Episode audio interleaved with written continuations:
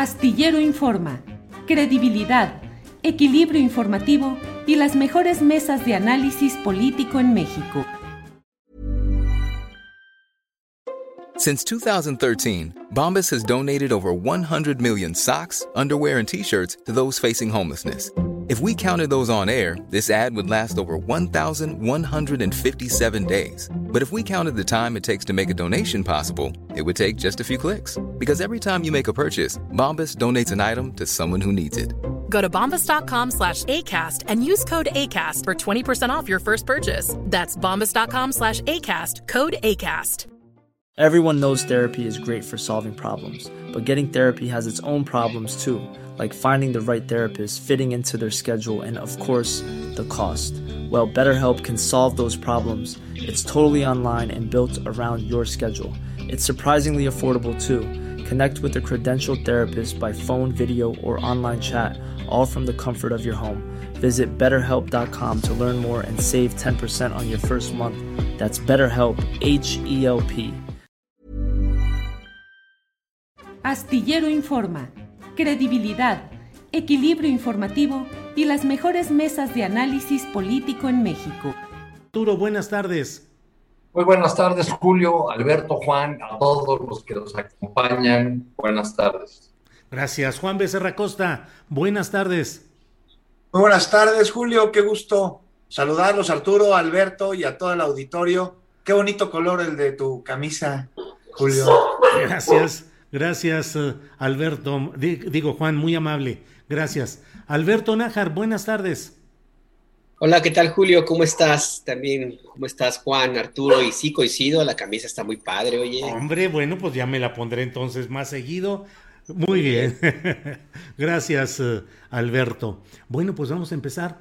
Eh, Juan Becerra Costa, ¿qué te parece no solo la detención de Luis Cárdenas Palomino, es decir, también eso, pero además el largo silencio de Felipe Calderón, que ha sido convocado en las redes sociales con una intensidad absoluta a que fije una postura respecto a quien fue uno de los personajes centrales de su política en materia de seguridad pública, de policía y de todo este serie de involucramientos que han tenido. ¿Cómo ves el tema, Juan? Pues vamos por partes. Querido Julio, dos días, no poco más ya, de un silencio calderonista, después de, como, de que, como bien dices, aprendieran a Cárdenas Palomino, ¿no? Aquel policía al que no solo condecoró, sino que colocó en posiciones estratégicas y un silencio contundente y un silencio que dice muchísimo, el de Calderón, que causó ruido por parte de la sociedad exigiéndole un posicionamiento a él, ¿no? A quien no escatima sus comentarios hasta que saludido, directa o indirectamente como, como en esta ocasión. Y pues no sé, Julio, un silencio, el de Calderón, que románticamente parecería responder al derecho de permanecer callado porque todo lo que diga podrá y será usado en su contra. Y, hoy, finalmente, hace ratito, que un par de horas más o menos, mandó un mensaje críptico, ¿no? Sí, sí, sí. Embustes. Y, dice, embustes y cuentos, de uno nacen cientos. Y todavía le pone ahí entre, entre paréntesis, refrán antiguo cada vez más válido en nuestros días. Bueno, yo le respondo, ¿no? El mentiroso es poco memorioso. También refrán antiguo, cada vez más válido en el discurso de Felipe Calderón. Pero a ver, aquí que estamos viendo, falta de, de, memoria o exceso de cinismo, porque yo creo que se trata de la, de la segunda, ¿no? Un cinismo que, que es resultado de la normalización de una impunidad que parece que no entiende él ni muchos que se está acabando. Por ello tampoco entienden la consulta popular del próximo primero de agosto, por ejemplo. Y, cómo, cómo, entenderlo, ¿no? ¿Cómo, ¿Cómo entenderlo, Calderón, si les digo que tiene a la trampa, a la corrupción, a la gandalle normalizados, por lo tanto, los autojustifica. Y, por eso, desde su rendición de protesta, todas sus acciones están marcadas por el cuestionamiento, por, están señaladas de ser ilegítimas, y, por eso, y sin tener una, una estrategia, emprendió un combate al crimen organizado cuyo saldo es el de miles de muertos, de miles de desaparecidos, de miles de desplazados, un, un combate cuyos estragos se siguen sufriendo el día de hoy. Ahora, Por otra parte, habremos de ver qué sigue, ¿no? Primero, con Cárdenas Palomino, que también como su jefe, pues ahí decidió callar, ¿no? A ver si en su próxima audiencia decide aventarse un refrán también.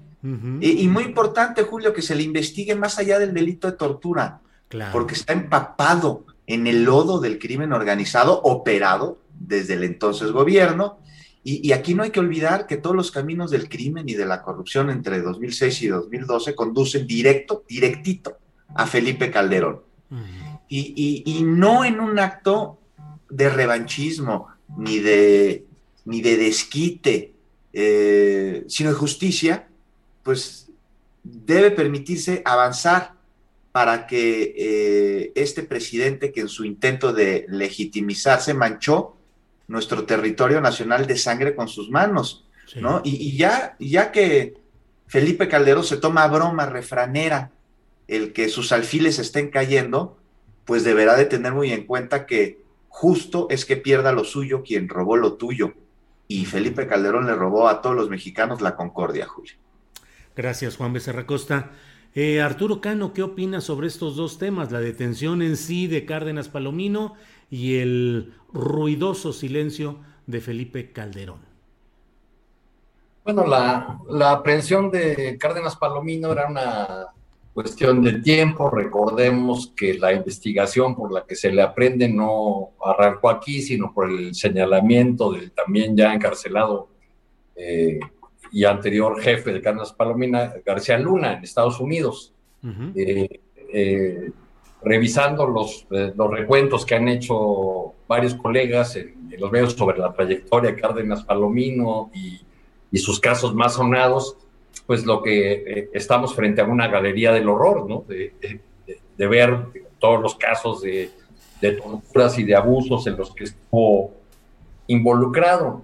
Creo que una de las muchas lecturas, además del, silencio ensordecedor de, Felipe Calderón, que nos ofrece este, este nuevo episodio, eh, con la captura de, del otrora superpolicía, es que la narrativa de la oposición en estos días, eh, que es la narrativa de presentar a Morena como un narcopartido, como una fuerza política beneficiada eh, por eh, relaciones o por conveniencia por los grupos de delincuencia organizada que habrían actuado a su favor en algunas entidades o algunos territorios, esa narrativa con la presión de Cárdenas Palomino pues sufre un golpe un golpe, golpe muy duro, porque evidentemente donde están, eh, digamos, esos, esos vínculos, eh, esas sospechas eh, gravísimas es en, el, en la historia de García Luna y sus, sus colaboradores. de Felipe Calderón se entiende, el silencio ha sido para él un tema imposible de, de abordar, y, y, ya que estamos en, en el, en el rollo de los refranes, pues diríamos que políticamente hablando y aplicando a, Felipe Calderón otro refrán español, diríamos que como se vive, se muere. Bien, Arturo, gracias en este duelo refranero en esta mesa de periodistas. Alberto Nájar, ¿qué opinas de los dos temas? La detención de Cárdenas Palomino, el silencio de Felipe Calderón, y si traes por ahí en tu alforja, en tu morral, en tu baúl, algún refrán con el cual aderezar tu plática, porque pues ya estamos en ese, en ese camino. Adelante, por favor, Alberto. Pues mira, yo no tengo un refrán como tal, eh, pero sí una definición sobre la, el actuar de Felipe Calderón ahora mismo en, esta, en, estas horas en las cuales eh, guardó un silencio que no es la primera vez que lo hace, cuando ha habido temas complicados que tengan que ver con su pésima actuación en, la, en el gobierno que eh, encabezó de una forma ilegítima, pues lo ha hecho también, ha guardado silencio. También se quedó calladito, calladito cuando García Luna fue detenido. Recuerdan ustedes, tardó unos, un rato en, dar señales de vida. Ahora también se tardó algunas horas y de hecho en Twitter se inventó la etiqueta para definirlo como Felipe Calladón, ya no tanto Felipe Calderón. Y Déjame decir que esa la inventé y la propuse yo. Ah, perfecto. Mira, no, sabía que bien, ah, qué honor estar con el, con, el, autor de esta definición. No, hombre, no, son Adelante, Alberto. Y, a mí no me llamó mucho la atención porque es un rasgo de la personalidad de este personaje. Y no lo digo yo, lo dijo en 1998 el que se le consideraba su maestro en la política de Felipe Calderón, el que de hecho lo, lo apadrinó, lo acompañó desde los inicios como líder juvenil y lo llevó a la presidencia del Partido Acción Nacional. Eh, en 1998, Carlos Castillo Peraza escribió una carta que se hizo pública. La, encontré por casualidad ayer que rebuscaba algunos libros y la citó don Julio Scherer García en su libro Calderón de Cuerpo Entero. Y me, pareció muy adecuado este, esta definición que hizo Castillo Peraza de, eh, de Felipe Calderón. Él dice, dijo palabras más, palabras menos después de una carta en la cual le reprochaba la actuación del presidente del Partido Acción Nacional al frente del organismo político, lo, lo definió a Felipe Calderón como una persona inescrupulosa, mezquina, desleal a principios y a personas. Y bueno, pues lo que vemos ahora simple y sencillamente es una deslealtad de Felipe Calderón hacia quien él mismo consideró como el super policía, al que le entregó distinciones y distinciones, le encomendó tareas fundamentales en la tarea en, seguridad pública al lado de Genaro García Luna.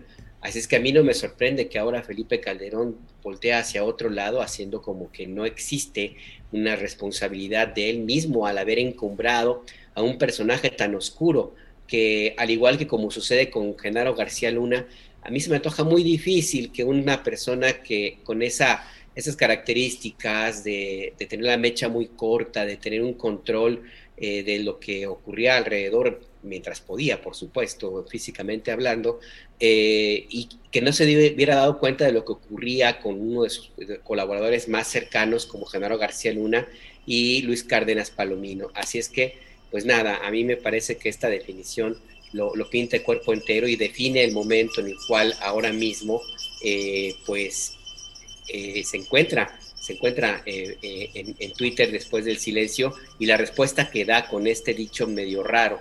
Eh, por lo demás, a mí la, captura de Luis Cárdenas Palomino me parece que está en un riesgo importante de que se pueda convertir en una repetición de lo que sucedió con Emilio Lozoya.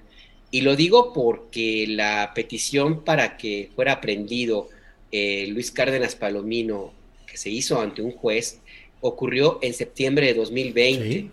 Tardaron casi un año en, ejecutar esta orden de aprehensión y la, lo hacen eh, pues en la zona conurbada de Ciudad de México, casi aquí en la afuerita de, de, a, unos par de kilómetros, cuantos kilómetros de la Fiscalía General de la República, cuando todo el mundo sabía que ahí, bueno, muchos pues en los círculos policíacos sabían que ahí se encontraba que le gustaba dar paseos en autos de lujo y darse una vida de potentado con los recursos que quién sabe cómo, cómo obtuvo. Y además, ojo que cuando se dio esta petición de orden de aprehensión, él siguió trabajando con Ricardo Salinas Pliego. O sea, un personaje más o menos público, asequible a una eh, unidad de la policía de investigación que lo pudo haber detenido en cualquier momento. Así es que nada más por este hecho a mí me, me hace pensar que hay muchas posibilidades de que esta captura se quede nada más en un tema mediático y que no progrese más allá de lo que pueda ocurrir eh, de lo que tenemos hasta ahora. Y lo digo porque la Fiscalía de Hertz Manero camina despacito, despacito, despacito. Y quién sabe si esta, esta eh, lentitud pueda rendir frutos, por lo menos en el corto plazo, Julio. Gracias, Alberto Nájar. Tenemos muchos temas interesantes este día, así es que vamos avanzando, vamos despachándolos. Juan Becerra Costa, ¿qué opinas del nuevo episodio del quién es quién en las mentiras de la semana en su segunda emisión ya hoy en la conferencia mañanera del presidente López Obrador? Por favor, Juan. Pues Julio, me parece que se dio derecho a réplica ahí, ¿no? Y, y, que además aprovechó Ana Elizabeth García Vilchis para reclamarle su machismo este, a, a López Obrador, ¿no? Al solicitar el derecho este, de réplica Jesús Ramírez Cuevas, sino a ella, ¿no? Quien finalmente fue, fue quien, quien lo dijo. Pero bueno, más allá de lo que todos sabemos que se desmintió que el presidente este, pasara frente a lo que se sugirió que era un sicario armado, tratándose de un policía comunitario, este, que se desmintió lo de Fonatur, también una, una nota que sostiene sin, sin, pruebas, ¿no? Que desde Palacio Nacional se amedrenta a los críticos del proyecto. Está también lo del estudio del INE, en el que se publicó este, mucho más sobre notas negativas contra Morena y que fue benevolente con la oposición. Este, más de esto, insisto en, en este tema del quién es quién en las mentiras, en que es algo que me parece que beneficia al ciudadano en el sentido de que nos permite estar mejor informados a través de la aclaración sobre notas falsas y es un ejercicio que como vimos pues da derecho de réplica, ¿no? Entonces con esto abre el diálogo, por lo tanto me parece que es democrático. Censura, censura, insisten. No, a ver, censura es otra cosa. Reserva de que podemos analizar y hay muchas voces opuestas en este ejercicio que me parece que, que, hay argumentos válidos por todas partes. No censura es callar voces por el método que sea. Aquí no se calla a ninguna voz, al contrario, se escucha. Lo que se busca, me parece que es desmentir, lo que se tendría que buscar es desmentir la voz mentirosa, no callar. Ahora, eh, he escuchado mucho sobre este tema. Incluso la semana pasada, Carmen Aristegui, a quien respeto y admiro enormemente, se pronunció de manera muy fuerte sobre este ejercicio y dijo, me parece palabras más, palabras menos, que el presidente se quería establecer ahí en una posición de poseedor absoluto de, de la verdad. Respeto enormemente lo que dice Carmen Aristegui, la experiencia que tiene en comunicación y en periodismo, pero igual y me estoy equivocando, pero no coincido con ella, para nada, para nada. Ahora las formas, las formas es también algo que de lo que se ha hablado mucho, el lugar que se dé desde Palacio Nacional, pues no sé, a ver, intentando ser pragmático, si la mayor parte de las noticias que se desmienten son noticias relacionadas con la gestión del gobierno, de la administración pública, del presidente, de los secretarios, de los proyectos, pues ¿por qué no desmentirlas, no? ¿Por qué no? Y con datos, por supuesto, ¿no? Porque si, bueno, este, este, periodista publicó algo que es desacertado, que es tendencioso, que es mentiroso, que no responde a la verdad, y estos son los datos con los que nosotros argumentamos que está diciendo mentiras y se le da el derecho de réplica al, al periodista.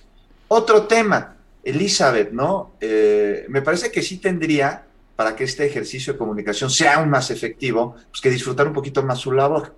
Que hay que decirlo, resulta pues muy disfrutable estar desmintiendo noticias falsas desde esta plataforma, desde la mañanera del presidente de la República en Palacio Nacional y Elizabeth tiene todo para hacerlo. No es que se relaje, que le baje un poquito el nerviosismo, ¿no? Totalmente lógico ante el compromiso del lugar en el que está, la importancia de su labor y la audiencia a la que llega. Y sobre todo, pues para no darle herramientas a que se se tergiversa el discurso a que se distraiga el sentido de estar eh, desmintiendo las noticias y que la discusión vaya con que si, si, si la periodista que lo está haciendo se pone nerviosa o trastabilla, que me parece que es absolutamente irrelevante. Pero bueno, no estaría de más que, que disfrute un poquito más de esta gran labor. También tenemos el tema del Washington Post, que no sé si le leyeron la nota que, que publicó ahí en este medio Ignacio Rodríguez Reina. Le estoy leyendo y, me parece muy simbólica de todo o mucho lo que, de lo que está diciendo sobre este ejercicio. Ahí dice que el presidente toma un espíritu triunfal a sus ejercicios inquisidores en contra de comunicadores, de periodistas, que en lo individual pues, pues no le son afines o que eh, cuestionan con o sin razón su ejercicio de gobierno. A Chihuahuas Aquí hay que señalar que sin razón sale sobrando, ¿no? Porque pues lo que se está haciendo es desmentir falsedades. Entonces, ¿dónde está lo de sin razón? Y luego publicó que si coloca estrellas de la vida en periodistas el presidente, ¿no? En periodistas que son incómodos.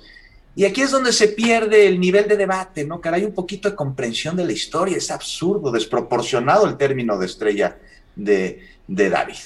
Y bueno, ya para, para terminar, Julio, pues por supuesto que a muchos no les gusta este ejercicio, ¿no? Principalmente a quienes son aludidos, aunque también a otros que no. Se respeta, aunque no se comparte la postura. Nada más, pues recomiendo dejar de ver al quién es quién en las mentiras como si fuera un tribunal, porque no lo es. Y tener en cuenta que una cosa es defender el derecho a la libertad de prensa, que me parece que en este ejercicio no se vulnera, y otra cosa es criticar a un diálogo que busca llegar a la verdad, porque entonces estaría siendo cómplice de la mentira. Claro. Juan, pues muchas gracias. Eh, Arturo Cano, sobre este mismo tema del quién es quién en las mentiras de la semana, este ejercicio realizado desde la conferencia mañanera de prensa y, eh, y te pediría, Arturo, si además nos agregas algún comentario sobre cómo los destinatarios de estos desmentidos pues están ya levantando el estandarte de la prensa independiente ofendida, lastimada, perseguida y cómo pueden convocar o están convocando a expresiones de organismos internacionales que defiendan eh, supuestamente estos ejercicios informativos. Por favor, Arturo. Sí, bueno, en primer lugar, creo que al ejercicio le hace falta todavía ser afinado, ser mejorado por parte de la Oficina de Comunicación de la de la presidencia. Eh, hay algunos, eh, otra manera de verlo sería que hay temas o asuntos que deberían responder las dependencias involucradas, eh, como el caso este de, Fonatur, que creo que ya había habido una respuesta del lado de Fonatur, pero tiene que ver con el, esto tiene que ver con el estilo del presidente, que tiende mucho a, a centralizar todos los asuntos que considera importantes independientemente de a cuál área de su administración eh, correspondan. Este, creo que eh, gracias a este ejercicio del quién es quién y, a, la aparición del tema de los presidenciables en la, en la mañanera, el presidente ha logrado, por así decirlo, despresurizar otros asuntos y que el debate público, la conversación pública se centre se centre en estos temas. Respecto de las eh, respuestas de, algunos de los eh, personajes aludidos en la mañanera, pues yo diría que conociendo la trayectoria de algunos de ellos, pues resulta difícil aceptar los términos de prensa, de prensa independiente. Aunque tampoco me parece que, que el precioso tiempo de la mañanera deba emplearse eh, además semana tras semana, para responder un tuit. Bien, gracias Arturo. Eh, por favor, eh, tu punto de vista sobre estos temas, Alberto Nájar, y pues esa pregunta de si acaso se termina dándole estandarte y armas políticas a los ahí criticados para tratar de ostentarse como mártires del periodismo nacional. Por favor, Alberto Najar. Es una de las paradojas que hemos conversado en esta mesa, Julio. Cómo a pesar de que el presidente López Obrador insiste en que los medios tradicionales y los columnistas ya no tienen peso porque lo importante es que existen las benditas redes sociales y que la gente se informa a través de las mañaneras, entre otras cosas, y que la gente ya, el pueblo no es tonto y que ya no cree las mentiras y la propaganda que, tanto reclama el presidente, pues la paradoja es que con mucha frecuencia se dedica a hablar de estos personajes que supuestamente o según su óptica pues no tienen peso. Y nada más con ello lo único que hace es engordarles el ahora sí que el cochinito, engordarles el costal o como se le llame y presentarlos pues como adversarios, no sé si, si de su nivel, pero por lo menos sí mencionarlos como alguien a quien el presidente de la República le, le, importan, pues. Entonces, en alguna ocasión decíamos que sería conveniente o tal vez en algún momento eh, medios como Reforma o algunos columnistas van a, tener que, darle un pago por regalías al presidente por haberle estarles haciendo publicidad.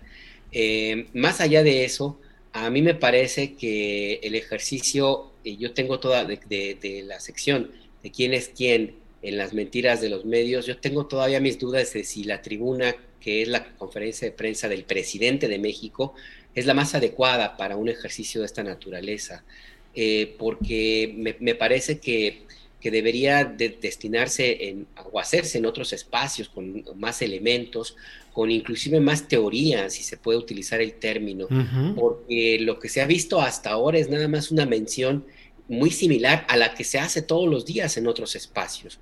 No veo algo distinto, yo no acabo de entender exactamente cuál es la naturaleza de la información falsa que se presenta, se presume, se, se, puede llegar a, plantear eh, en una lectura entre líneas, pero creo que hace falta más contundencia. Si estamos hablando de un ejercicio del gobierno, tendría que haber elementos para decir exactamente en qué, en qué creen que se está mintiendo. Y no solamente la mención, eh, como se ha hecho hasta ahora, acompañada de adjetivos. Adjetivos que además tú puedes leer en cualquier otro lugar y que me parece que no son los más adecuados que se repitan en un espacio como lo es la conferencia de prensa matutina. Yo creo que este ejercicio, si lo va a mantener el presidente, debería cuidarlo más.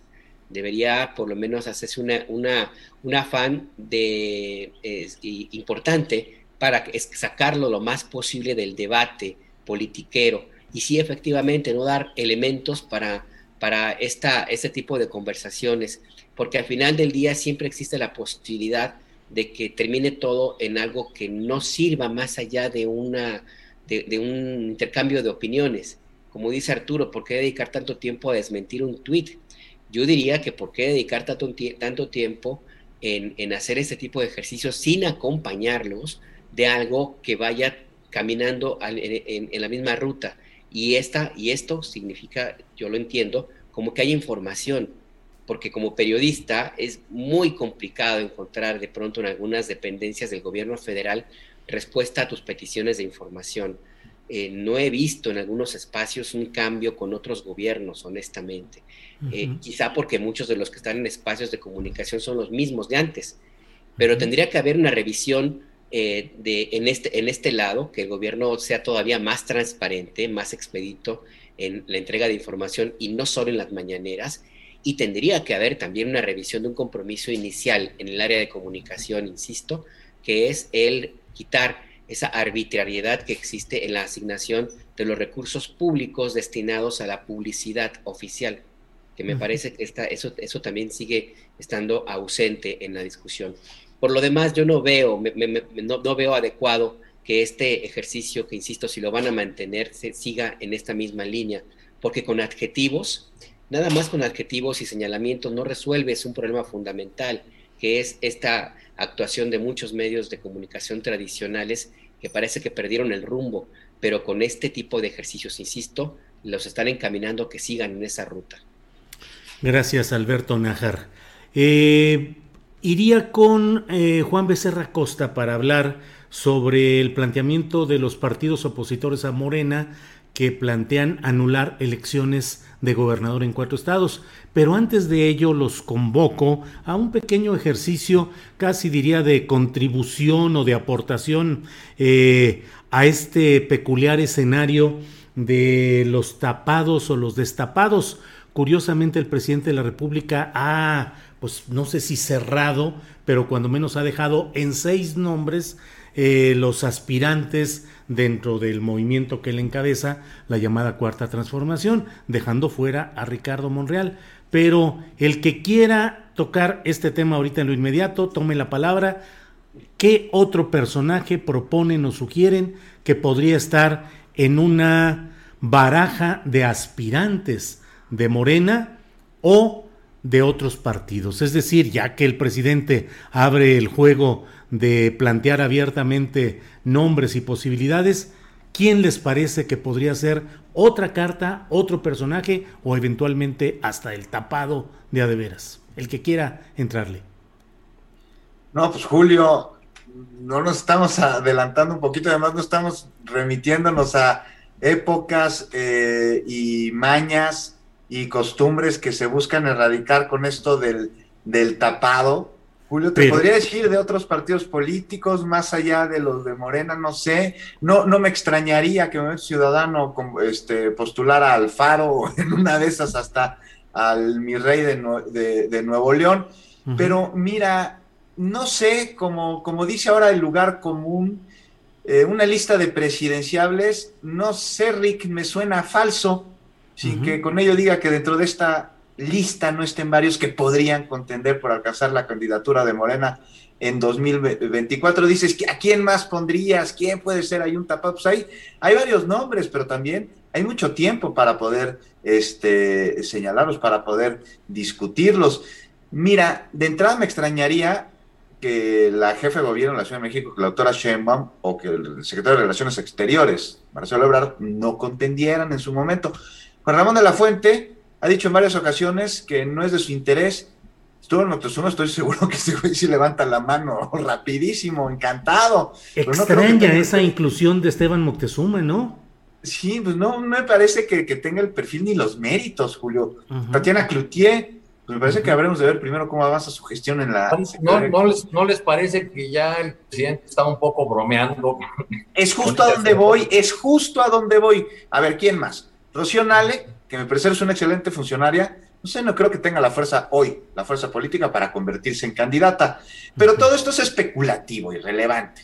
Y además hablar de ello así me remite, como te decía, Julio, a la época del dedazo, y no sé si lo que ha sugerido el presidente o lo que se ha interpretado como, como, como dice Arturo, sea justo una broma más, un buscapiés, ¿no? Porque, pues no, y ahí está el que ni Santiago Nieto ni Monreal han sido preungidos, ¿no? ¿Cómo se interpreta? los están sacando de la jugada o más bien los guardan para no quemarlos, para distraer. No sé, Julio, falta mucho. Y no me refiero al paso de los días, sino de los hechos.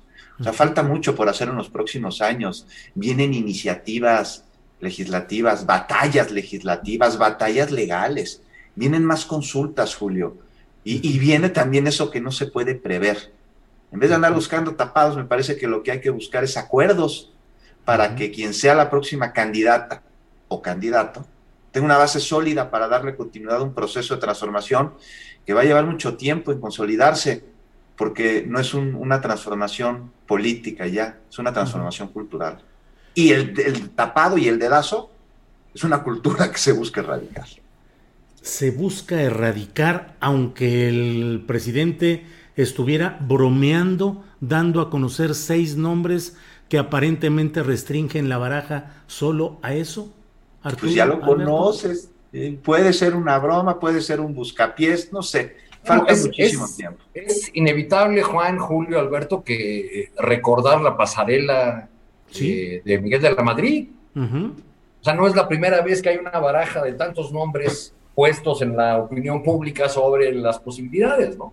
¿Quiénes eran en de la Madrid? A ver. Incluso implicó desfile, ¿no? De los Sí, ¿quiénes eran? Eran Bartlett, era hasta el final Salinas, Alfredo del Mazo. Ramón Aguirre. Ramón Aguirre. Ramón Aguirre, el regente. Que era la broma de aquel momento. Sí, sí, sí. un, día, me encontré a su hijo en un bar, como tres años después de que Salinas era presidente. Le digo, oye, tu papá ya va saliendo, ¿verdad? Y me dice, sí. Le digo, pero del país. Y que se enoja el muchacho, no me aguantó la broma. Tenía Ramón y Javier, había dos hijos de, este político, ¿no? Así es. Lo, que ha sonado más en esta lista del presidente, ya dos veces mencionada, pues es la exclusión, más que los nombres que han aparecido, la exclusión de, Ricardo Monreal, que a ti, Julio, en entrevista te dijo que pues, quien lo puso lo puede quitar y eh, se reconoció como un político que siempre ha ido a, a contracorriente a contracorriente. Estoy mirando en las redes sociales una fotografía subida a Twitter por Silvano Aureoles, el gobernador del Banquito, eh, reunido nada menos que con Ricardo Monreal, hace unos minutos en la Cámara de Senadores y también con el presidente del Senado. El, el, Banquito Verde por fin pudo entrar a alguna dependencia pública después de haberlo intentado en la Suprema Corte y en la Presidencia de la República. Sí. Eh, Alberto Nájar, hay quienes consideran que incluso podría incorporarse al gabinete algún eh, gobernador del sur del país. Se habla específicamente de este eje político de Chiapas y de Tabasco, que son familiares políticos entre sí. Eh, hay quienes dicen, bueno, y Santiago Nieto Castillo, ¿por qué no? Y hay quienes creen que hay que esperar a los cambios que podrían darse cuando el presidente cumpla sus tres años formales de ejercicio del poder, que será el primero de diciembre de este año. En fin, faltan muchas piezas. Eh, ¿Por dónde crees que va el tiro finalmente, Alberto? I'm Sandra, and I'm just the professional your small business was looking for. But you didn't hire me because you didn't use LinkedIn jobs. LinkedIn has professionals you can't find anywhere else, including those who aren't actively looking for a new job but might be open to the perfect role, like me. In a given month, over 70% of LinkedIn users don't visit other leading job sites. So if you're not looking on LinkedIn, you'll miss out on great candidates like Sandra. Start hiring professionals like a professional. Post your free job on linkedin.com/people today. Millions of people have lost weight with personalized plans from Noom, like Evan, who can't stand salads and still lost 50 pounds. Salads generally for most people are the easy button, right? For me, that wasn't an option. I never really was a salad guy. That's just not who I am. But Noom worked for me. Get your personalized plan today at Noom.com. Real Noom user compensated to provide their story. In four weeks, the typical Noom user can expect to lose one to two pounds per week. Individual results may vary. Yo creo que el tiro se llama Andrés Manuel López Obrador, que va a seguir siendo el presidente con todo el poder, con todo, inclusive hasta, hasta, hasta más si el, el referéndum del 2022 le resulta favorable. Y todo lo demás de los nombres que se barajan y se mencionan, señalan, no dejan de ser como un distractor, como una, eh, una forma de, cre- de- de crear eh, o hacer enojar o, o darle, darle carnita a los medios para que se entretengan y, estén ahí haciendo las teorías de la conspiración mientras el país o su gobierno avanza por otro lado. Yo honestamente creo que sí, el presidente debe tener su corazoncito hacia alguno de los que menciona, pero se va a cuidar muchísimo de, hacerlo más allá de lo que lo está haciendo ahorita, eh, si es que esa es su verdadera intención. Al final del día, eh, y en eso sí creo que eh, la política puede llegar a tener una cierta regresión. Al final del día, el próximo eh, candidato va a tener que ser el que el presidente diga, ni uno ni otro u otra. O sea, y, y en eso se va a parecer mucho a los presidentes de la vieja historia del presidencialismo a ultranza, pues, del cual López Obrador es un ejemplo clarísimo, porque desde Carlos Salinas de Gortari no ha habido un presidente que tenga tal control del país, control político, en términos desde los gobernadores, secretarios de estados hasta el debate eh, en partidos, eh, medios intelectuales y, y también medios de comunicación.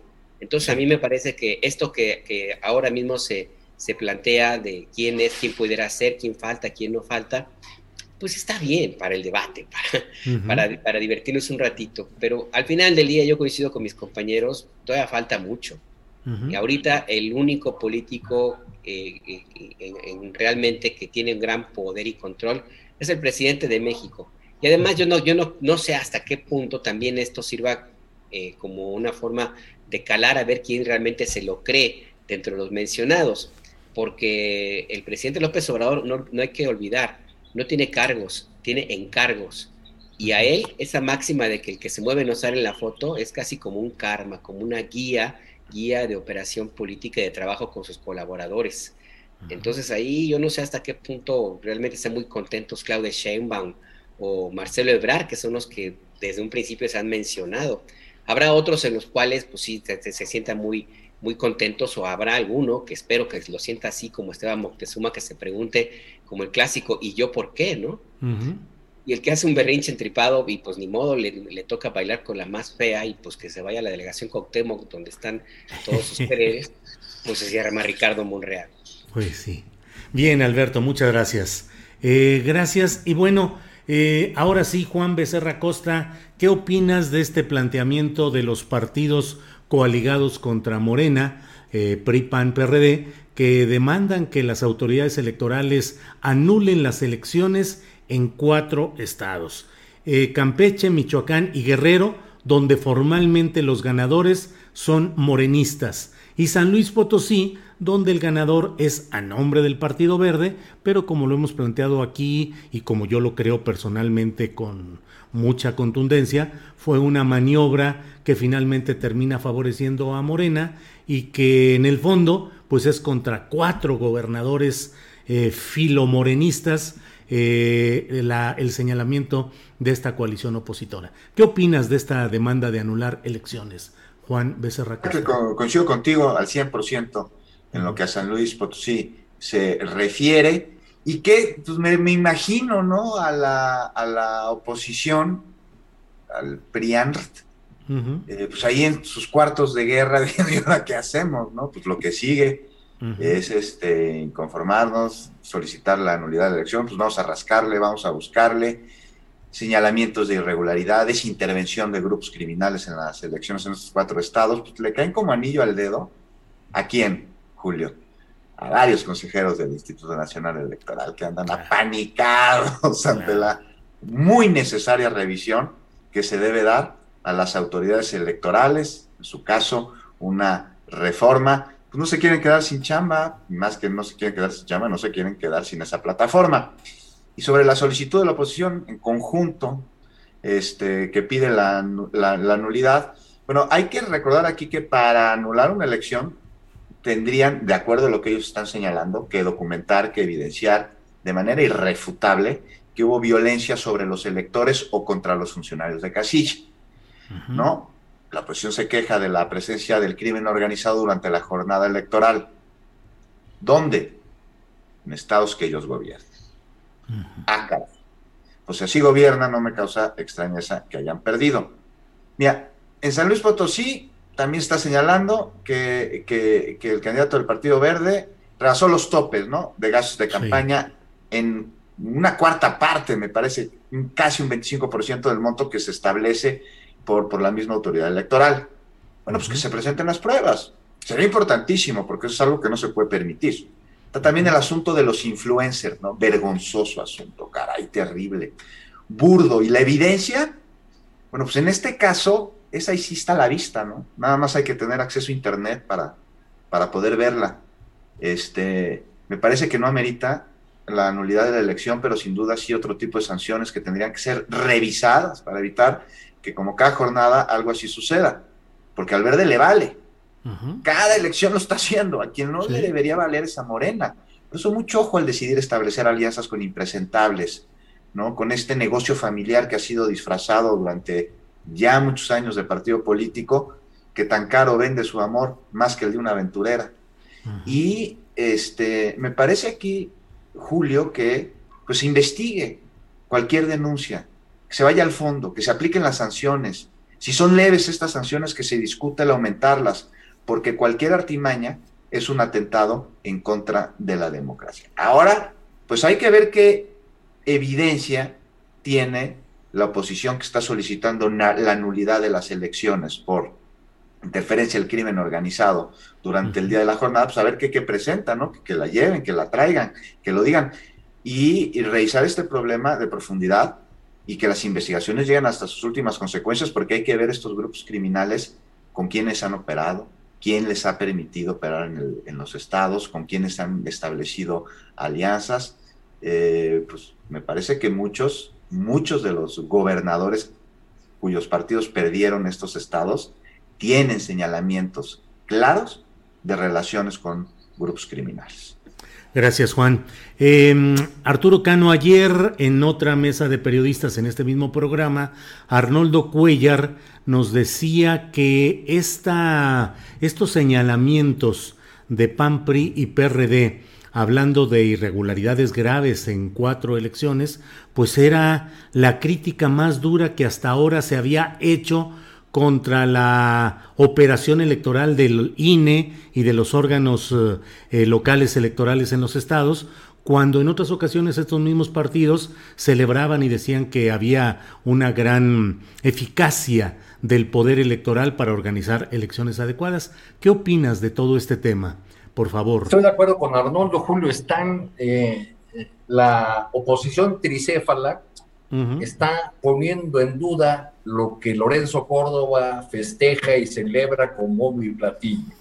La, eh, que la elección fue una maravilla y que el INE, así lo dijo, que el INE cumplió con legalidad e imparcialidad.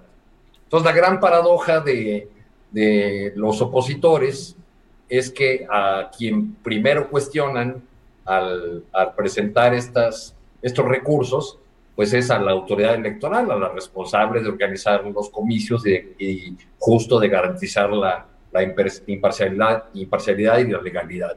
Entonces, si, si lo leemos con esa eh, perspectiva, las probabilidades de que avancen estas impugnaciones son realmente pobres. Eh, también lo eran, pensábamos en algún otro momento, eh, la posibilidad de la cancelación de candidaturas de Morena en dos entidades y ocurrió. porque como tú dijiste en, una, en tu columna, pues no deja de ser un plato muy apetitoso para, los, eh, para algunos consejeros del INE o algunas autoridades electorales que tienen eh, eh, o que sienten que tienen agravios con la, con la 4T y lo que representa. Ahora, yo no veo del lado del consejero presidente y el grupo que le, que le acompaña, no veo una narrativa sólida o única, porque si uno revisa lo que ha ido diciendo Lorenzo Córdoba en entrevistas eh, con diferencias de dos semanas, digamos, pasadas las elecciones, en algún momento habla de una elección manchada eh, por los asesinatos de candidatos, eh, con de, habla de un INE sometido como nunca a, presión de los, de los poderes, no solamente del, del poder político federal, este, y, después en otras habla de que se cumplió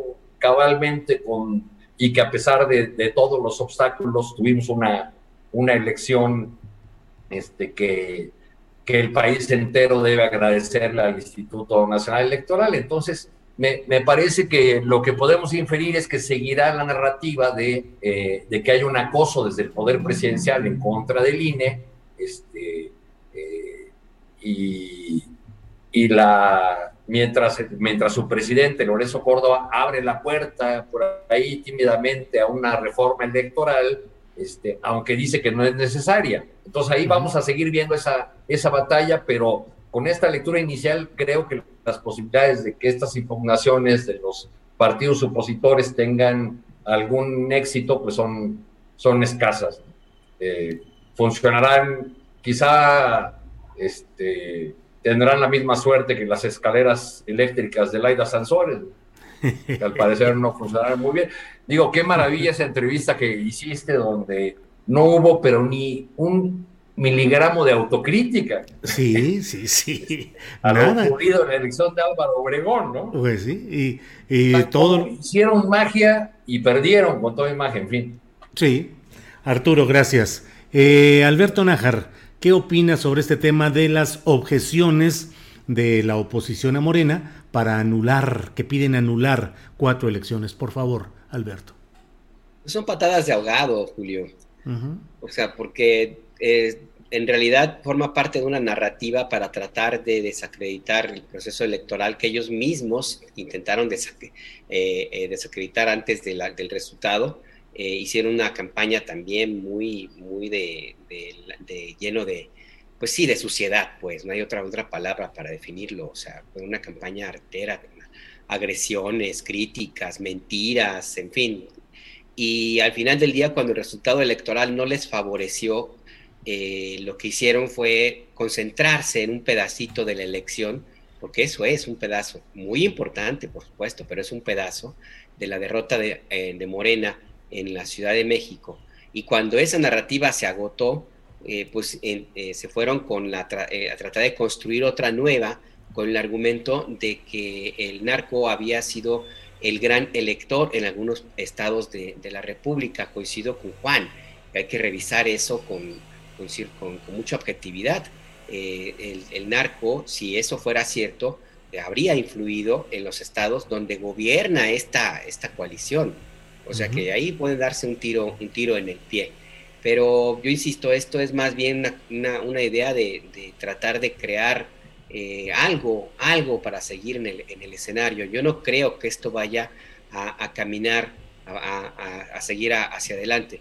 Lo que sí me parece que, tendríamos que hacer una reflexión, Julio, es que sería importante también elevar un poco el debate eh, de todos. Eh, y empezando por esta, esta coalición, porque eventualmente lo que están haciendo es eh, lanzando misiles que no se sabe dónde van a caer el resultado que van a tener, porque el desprestigiar un proceso electoral puede eh, llevar a, justamente lo que, lo que ellos mismos criticaron en su momento, que decían que hacía Morena, es decir, estar cuestionando al árbitro electoral y al proceso en sí. Pues es lo que están haciendo ahorita al momento de decir que el INE fue incapaz de controlar una supuesta eh, eh, influencia de la delincuencia organizada. El resultado puede ser muy contraproducente. Yo no sé si lo tengan, si realmente les importe, pero bueno, pues allá, allá cada, cada quien. Al final del día, pues esto no creo que progrese. La próxima semana habrá otro escándalo y tendrán que sacar otra narrativa y seguramente el mes que viene habrá otra y el año que viene otra. Así hemos estado los últimos años, Julio, y al final, insisto, de la jornada, los índices de popularidad presidencial siguen casi igual, yo diría que incluso superiores a los que tuvo el año pasado, cuando nos arreció la campaña de desprestigio por la eh, pandemia eh, de, la COVID-19 en su punto más alto, Julio. Gracias, Alberto Nájar.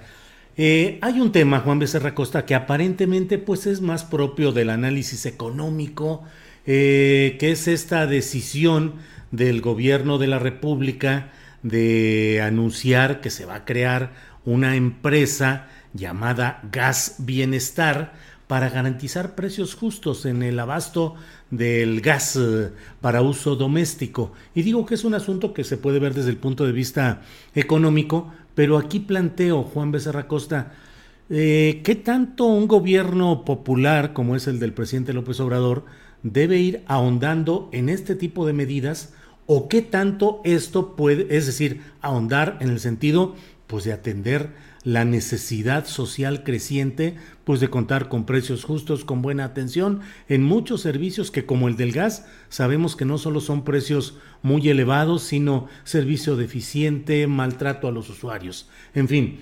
Pero aquí el punto es qué tanto ahondar en eso y qué tanto el riesgo de que sus adversarios, eh, no solo nacionales, sino internacionales, crean encontrar en estas medidas un estatismo desbordado que limite el libre mercado. ¿Qué opinas, Juan? No, pues si creen eso es que no vieron lo que dijo el presidente, que no lo escucharon, porque no se va a estatizar. O sea, se va a responder a una necesidad en varios sentidos que, este, que se deriva de la afectación de estos precios injustificadamente caros del gas, pero no se va a impedir que empresas privadas sigan distribuyendo este, el que sigan distribuyendo los cilindros de gas. Lo que podría suceder es que se ponga un precio tope al litro de gas, cosa que sería maravillosa. Pero bueno, pues, no se va a estatizar, no, no se van a expropiar las empresas, no se les va a impedir que, siguen, que sigan llevando a cabo su negocio, sino que entra en funciones una nueva empresa, llamarla de esta manera, con precios bajos que va a crear competitividad, por un lado, pero por otro lado va a responder a un problema social, como bien menciona, se puede ver como un tema económico, pero es, social por la implicación que tiene el consumo, el precio y la necesidad del gas LP en la ciudadanía. Y no hay duda, Julio, el precio del gas es asunto que causa angustia en todos, ¿no? O sea, ver, ver, llegar al camión con los cilindros nos lleva a un estado de ansiedad de tener que desembolsar una lana que no responde a precios justos, pero que la tenemos que desembolsar porque de eso depende que cocinemos, que nos bañemos, una serie de cosas que son absolutamente necesarias. Y cinco, empresas grandes, todas ellas son las que distribuyen casi la mitad del gas LP en el país. Y estas empresas, está documentado, tienen márgenes de ganancias amplísimos, ¿no? y el 76% de las familias, pues cómo no, de México consumen gas LP, cómo no van a tener estas ganancias. Y estos precios elevados, pues afectan enormemente no solo a los hogares más pobres, Julio, a ellos principalmente, a ellos con mayor gravedad, pero afecta a todos, a todos los hogares. Entonces tienes estos distribuidores que, que ahí se mantienen sus, precios altísimos, sus elevados márgenes de ganancia, y no reflejan con la misma velocidad la baja en los precios internacionales del combustible, por lo que incluso se ha sugerido que se dé como en el precio de las gasolinas, un quién es quién en los precios del gas LP, y es que si se pasan de gandallas los distribuidores. O sea, cuando el precio del gas aumenta, las cotizaciones de las importaciones, pues ahí está, ¿no? Sube el precio. Pero cuando disminuye el precio de importación, ¿qué pasa? Esto no se replica no se refleja en los precios de distribución, menos al consumidor. Ellos siguen vendiendo el gas carísimo a pesar de que el insumo les cuesta mucho menos dinero. Entonces, que no digan que los precios responden a, cuestiones internacionales. ¿no? Pues cuando sube, sí, ya no, pues ya me justifico, subió el gas, Estados Unidos me lo mandan, te tengo que subir el precio, pero cuando baja, ellos lo mantienen o lo, o lo suben incluso. Y mira, con este proyecto que se va a iniciar aquí en la capital del país, en la Ciudad de México, el del gas bienestar, pues, ¿qué se busca? Distribuir a precio justo el gas, pero sin que las empresas particulares dejen de participar. Y será interesante, me parece, porque se amplía la oferta al consumidor, somos nosotros quienes vamos a decidir este, pues a quién le, le, compramos. Y entonces, pues Gas Bienestar va a enfrentar una enorme cantidad de retos. Ser accesible no solo en precios, sino en alcance de operación, llegar a los puntos, tener la capacidad de surtir a todos. Y aquí te decía, lo más interesante, pues me parece, es entonces establecer precios máximos. Y una vez que esto se haga, verificar que se cumplan así como, como, como también se verifica que las distribuidoras de gasolina vendan litros de al litro, pero que quien diga que es una estatización del gas, pues que se entere bien cómo va a funcionar esta empresa y cuál es el papel que van a jugar las privadas que durante muchísimo tiempo nos han surtido de gas a los mexicanos. Gracias, eh, Juan Becerra Costa.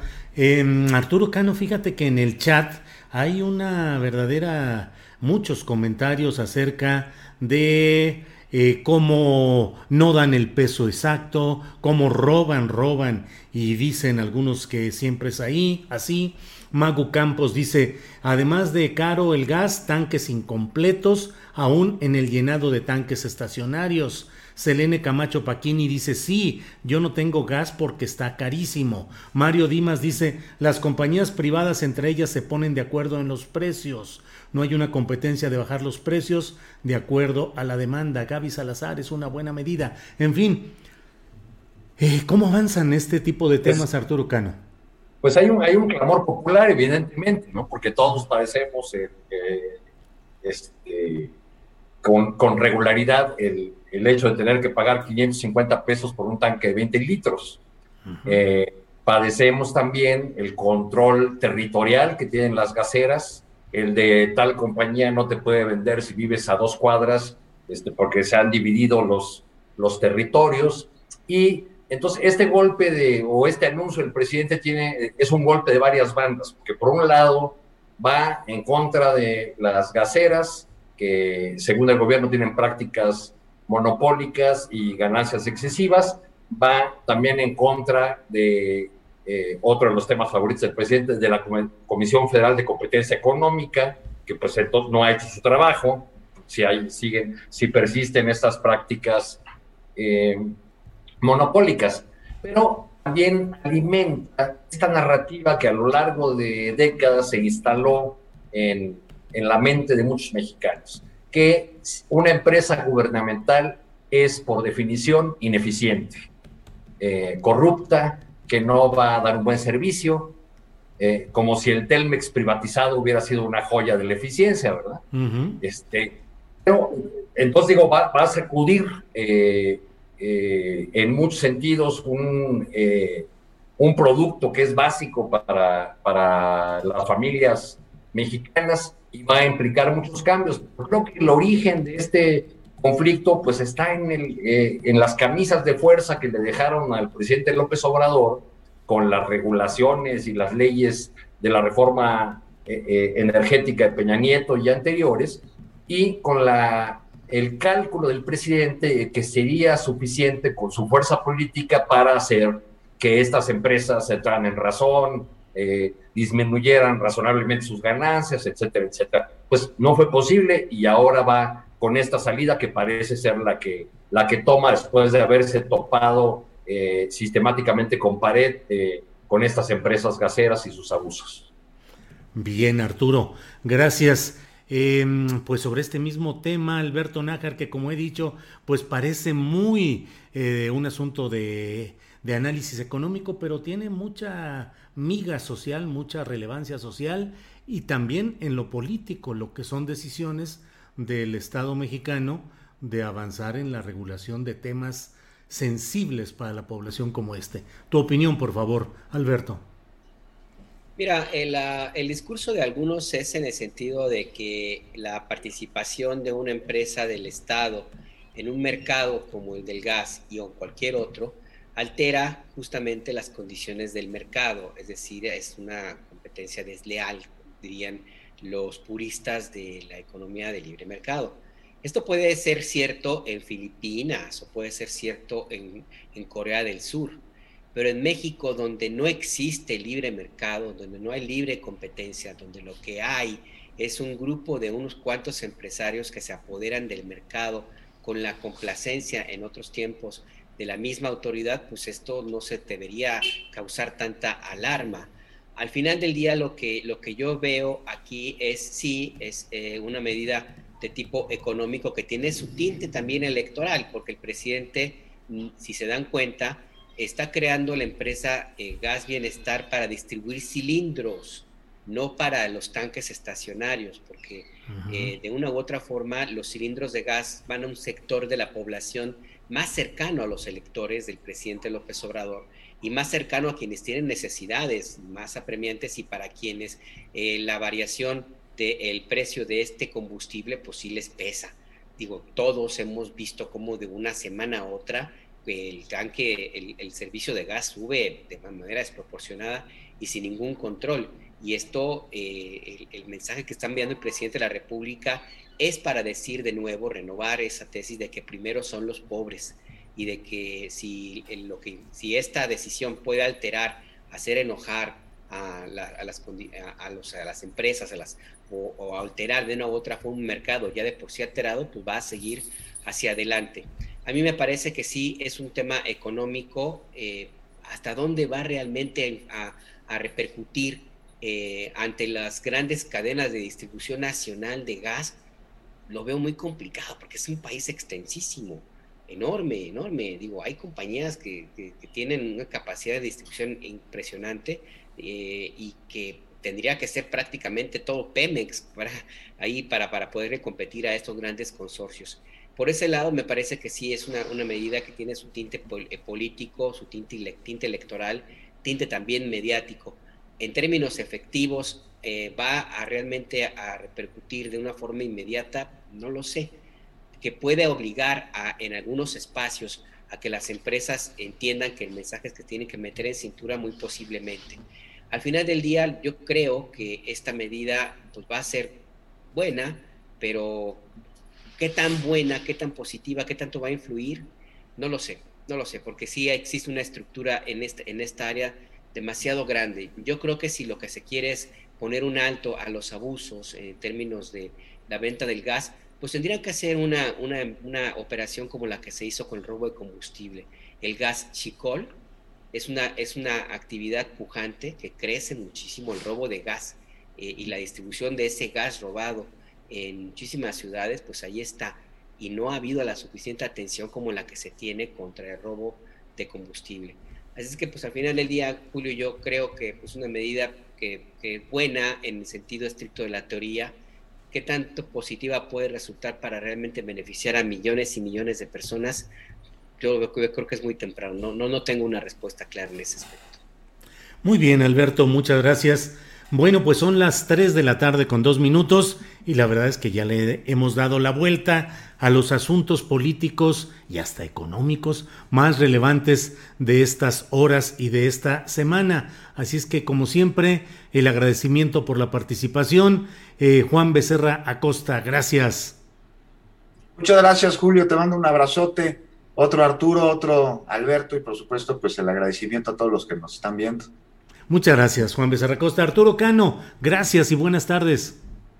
Buenas tardes, Julio. Esperemos que muy pronto el senador Monreal nos, nos dé algunas pistas del informe que le entregó al gobernador Aureoles. Sí, ojalá pronto lo tengamos.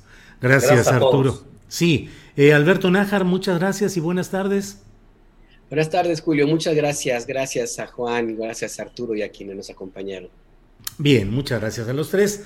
Para que te enteres del próximo noticiero, suscríbete y dale follow en Apple, Spotify, Amazon Music, Google o donde sea que escuches podcast. Te invitamos a visitar nuestra página julioastillero.com.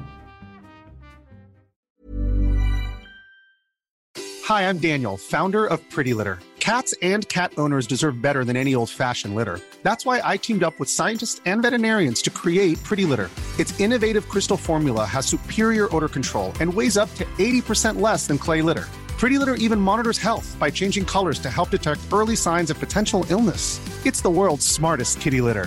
Go to prettylitter.com and use code ACAST for 20% off your first order and a free cat toy. Terms and conditions apply. See site for details.